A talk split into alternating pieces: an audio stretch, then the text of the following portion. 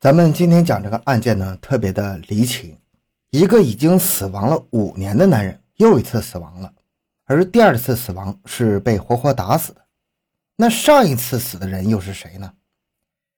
直到最后才得知，这个男人是诈死骗保。但是最后这个男人不仅是鸡飞蛋打，而且是两次丧命，因为他陷入了妻子、妻子的情人和岳父联手设计的死亡密码。而在这之中，案件设计之巧妙，让人叹为观止。欢迎收听由小东播讲的《南京发现一具男尸，此人五年前就已经死于车祸》。回到现场，寻找真相。小东讲故事系列专辑由喜马拉雅独家播出。二零一一年二月二十八日。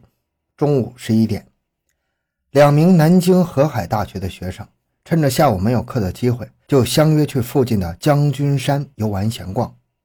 南京将军山因为宋代的名将岳飞在此设阵而得名，这是一个风景秀丽的好地方。两名大学生在将军山玩得很尽兴，在下午三点，他们下山走到半山腰的时候，一股恶臭突然飘了过来，其中一个学生就寻摸着找了过去。发现附近一个凹处旁有一个鼓囊囊的黑色垃圾袋，令人作呕的恶臭就是从塑料袋里散发出来的。两个大学生感到有些异样啊，正常人扔垃圾都是在山脚，怎么还会有人爬几百米扔半山腰呢？两个大学生素质很高，以为这是垃圾，就打算将这个垃圾袋给捎带下去，以免污染周围环境。这一个大学生就壮着胆子上前去打开袋子一看。不由十分纳闷，这里面装的是一些肉块，他不知道这是谁把猪肉丢在这里呢，还弄得臭烘烘的。但是两人仔细一看，害怕了，因为袋子里面露出一截发白的人的手掌，上面五个指甲清晰可见。两个大学生被吓得半死，那是头皮发麻呀。但是好在两人还比较镇静，一个人留下看守现场。另外一个人一路烟的往山下冲，来到学校保卫科报案。学校保卫科得知消息之后，马上打电话通知了南京市江宁区公安局，区公安局又马上向市局通报。很快，南京市刑警大队迅速出动，十五分钟赶到案发现场。刑警赶到现场之后，立即对整个将军山进行地毯式搜寻，一共搜出了十个塑料袋，里面无一例外都是男性尸体的残肢。经过法医拼凑。刚好是一具完整的尸体。很明显，这是一起性质恶劣的杀人碎尸案因此，江苏省公安厅会同市公安局迅速成立专案组，全力侦破这起恶性案件。警察在对尸体清理中发现，在死者的口袋中搜出了一张破烂不堪的纸片。经过高科技还原，发现这是一张火车票，还能隐约的看到日期、目的地等基本信息的一张火车票。这是一张从兰州到南京的车票，警方对这个线索十分兴奋呢，因为从二零一零年开始，火车票就实行了实名制，那这就容易多了。一查，购票人叫田明阳。法医经过尸检发现，死者是男性，身体强壮，年龄大约在四十岁到五十岁之间，肌肉结实，身体各个器官都很健康。但是在仔细的解剖中，法医发现。死者年轻的时候，因为长时间营养不良，曾经得过轻微的佝偻病，有被钝器打击头部致颅脑损伤，而该颅脑损伤足以致命。这就是说，死者在生前是被人活活打死的，尸体被切割得非常整齐，而且凶手还特意毁坏了面部。法医从凶手的手法来分析，凶手要么是医生，要么是屠夫，要么就是当过兵的军人，也就是说。杀人犯的碎尸手法非常熟练，对人体构造非常了解。凶手是个行家。由于死者的面部已经被损坏了，目的就是让警方无法确认死者的身份。但是凶手百密一疏的是，没有理清死者的口袋，让警方在第一时间就确定了死者的身份。确定尸源是案件侦破的第一步。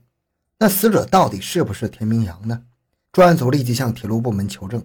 在核实了死者的身份信息之后，警方开始寻找田明阳，而此时活着的田明阳远在兰州。经过警方核实，田明阳在接受调查后告知警方，自己确实去过南京，也仅仅是去看嫂子薛丽萍和侄女。而那张已经用过的火车票，他也不知道在哪里就丢了。警方通过监控发现，田明阳没有作案机会。当时 DNA 技术已经基本成熟了，经过 DNA 比对，警方也初步确定了死者的身份，也确实不是田明阳，而是田明阳的二哥田明成。这个论断让警方大吃一惊啊，因为他的哥哥田明成五年前就死了，是死于一场车祸的。因此，田明阳就坐火车去南京看望嫂子和侄女。但问题是，一个人为何能死两次呢？如果这次死的是田明成，那五年前死的人又是谁呢？专案组通过户籍调查得知，田家有兄弟姐妹五个人，除了两个姐姐，一共是三个兄弟：田明成、田明阳和田明光。兄弟三人长得非常像。老二田明成已经加入日本国籍了，死于二零零六年八月的一场车祸。田明阳远在兰州工作，田明光早年外出经商后失踪。田氏三兄弟，一个人在兰州，一个人失踪，一个人五年前就死了。可是这个死的人在五年后又被发现了，案子开始变得扑朔迷离起来。这三个兄弟到底有什么秘密呢？随着调查的深入，法医出具了更为详细的尸检报告。田明成手脚和身躯内脏等整齐分成十一个部分。每一次下刀都是在人体最脆弱、最容易分割的部位，没有像普通碎尸者那样一通乱砍，只求达到化整为零的目的。那既然是对人体结构非常了解，而现场没有发现凶器，也没有发现所谓的搏斗和碎尸的痕迹，也就是说，将军山不是第一作案现场，只是抛尸地点。死者死亡时间不超过三天。通过对两个大学生的询问，推断出。抛尸的时间应该是在二月二十八日，而遇害的时间是二十五号深夜。这期间，田明阳是一直在酒店里的，有酒店监控为证，根本没有作案时间。这条线索又断了。警方经检验，田明成是死于被斧头劈砍，而装尸块的塑料袋是来自南京麦德龙大型超市，从那儿买来的。警方随即调取了超市近一个星期内的监控录像。专案组把近几天买过的大量垃圾袋、菜刀和斧头的人都筛选出来，然后打电话给田明阳，让他看看这些人里面有没有他认识的人。但是让专案组感到意外的是，田明阳知道之后情绪很平和，而且拒不配合警方的调查工作。警方只好又找来田明阳其他的亲友来帮忙。这一下果然有了发现，在田明阳的亲友指认警方怀疑的嫌疑人中，有一个人是。田明阳二哥的岳父薛敬公，这个薛敬公还是南京一个很有名的企业家，十分富有，但是也不能证明他就是凶手。警方开始暗中对薛敬公进行调查，结果在他家的浴室发现了大量的血迹，法医提取样本与死者血液进行比对，浴室中发现的血迹是田明成所有。专案组随即对田明成的妻子薛丽萍家附近的监控进行分析后，发现。当日，田明阳是和一位与他长相相似的人一同前往二嫂家的。之后就只见田明阳独自出来，不见另一个人身影。专案组推断，消失的那个人可能就是田明光。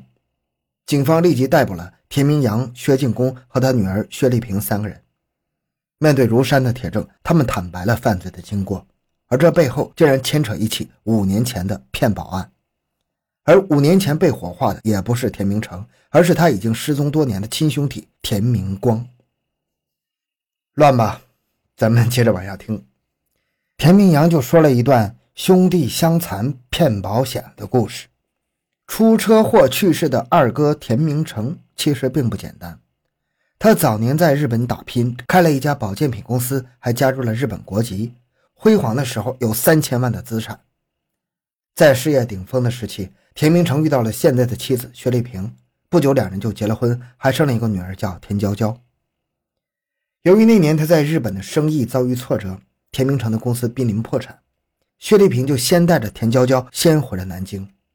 二零零六年，一筹莫展的田明成决定回国发展。回国以后，他就找到在兰州的弟弟田明光，希望他能帮自己向银行贷款做生意。就在兄弟二人商量贷款的事情的时候，薛丽萍打电话给田明成说：“说女儿身体不舒服，让他立刻回家。”于是田明成就乘着飞机回到了南京，还将自己的车子留给了田明光。因为走得急，田明成的证件落在了车上，结果田明光在开车回去的路上意外的出现了车祸，田明光的尸体烧成了焦炭。警方在车上发现证件是田明成的，自然而然就将田明光当成了田明成。当田明成活着回到南京的家，薛丽萍看见他还活着的时候，十分震惊啊。田明成也是在这个时候才知道弟弟出现了意外，但是夫妻俩没有把真相公之于众，而是将计就计，想到了骗保这个做法。因为在田明光死后，除了自己本身的财产，还有保险公司赔的一千多万人民币，这些资产加起来是个天文数字。而这个时候，田明成的公司正好需要钱东山再起，于是便将这件事瞒了下来。后面的事情很顺利，田明成拿到了保险公司的赔偿，公司也慢慢有了起色。但是这一切都是薛丽萍和他父亲薛敬公一手代理的，田明成成了黑户啊，一直在外过着躲躲藏藏的生活。田明成不能再以自己的身份出现了，只能是隐姓埋名，甚至连回家都不能回。可是为什么在二零一一年，隐姓埋名的田明成又会被人残忍的杀害呢？这实在是令人匪夷所思。因此，警方推断这桩碎尸案可能是由财产分割不均引起的。由于田明成是黑户，他在河南办了假身份证，有工作机会了就去工作，勉勉强强能养活自己。由于惧怕警方追查，田明成不能主动给薛丽萍打电话，他只能等薛丽萍给他打电话。但是渐渐的，薛丽萍就不怎么主动给他打电话了。而田明成对于自己流浪在外、居无定所，而妻子薛丽萍天天锦衣玉食，不禁感到十分的不平啊。而他脾气也是越来越暴躁。田明成希望回家生活，但是他万万没想到的是，薛丽萍居然又一次合法的结婚了。薛丽萍结婚的对象叫做唐凯，是薛丽萍的老相好。那你既然田明成已经是个死人了，薛丽萍再嫁那就合情合理呀。田明成面对这一切自然不能接受，而薛丽萍希望田明成不要再来打扰自己的生活，一次给田明成三百万元的封口费。田明成听了怒火万丈啊，冒着这么大的风险假死骗保，那不就是想和家人一起过上幸福的生活？可现在呢，不仅他已经死了啊，当然是打双引号了，已经成黑户了嘛，他就连媳妇都没了。这个时候，田明成心就在想。你不仁，就别怪我不义了。于是他就开始频繁的到薛丽萍家闹，不断的向她要钱。为此，他还找到了田明阳给他帮忙。但是这个时候，薛丽萍已经动了杀机了。田明成已经死了，再杀一次不会有人在意。二零一一年一月二十四日，薛丽萍的父亲薛进功买好斧子、垃圾袋、菜刀等作案工具，就等田明成上门。二零一一年一月二十五号晚上，田明成和田明阳一起来到薛丽萍家的时候，田明成夫妻俩一见面就发生了激烈的争吵，旁人劝都劝不住。田明阳见自己在这里帮不上什么忙，就先回酒店了。而就在田明阳走后不久，薛丽萍就叫来了唐凯等人，一起把田明成捆了起来。田明成寡不敌众，薛进公就用手中的斧子把田明成给劈死了，然后拿菜刀把他分尸，并丢在了将军山上。而田明成也预料到自己可能会遭遇不测，于是就偷偷的把弟弟的火车票藏在自己的口袋里，希望自己出事之后起码尸骨有人认领。原本这个计划是天衣无缝的，没想到被两个旅游的大学生意外发现了尸体，从而揭开了这起离奇的案子。最终，薛进公为掩盖女儿当年的罪行，不惜杀死田明成，动机卑劣，手段极其残忍，情节特别严重。但是因为他当时已经年满七十岁，所以法院以故意杀人罪判处薛进公死刑，缓期两年执行。薛丽萍作为幕后指使，被判有期徒刑十五年。唐凯判处了六年有期徒刑。好，这期案件讲到这里。小东的个人微信号六五七六二六六，感谢您的收听，咱们下期再见。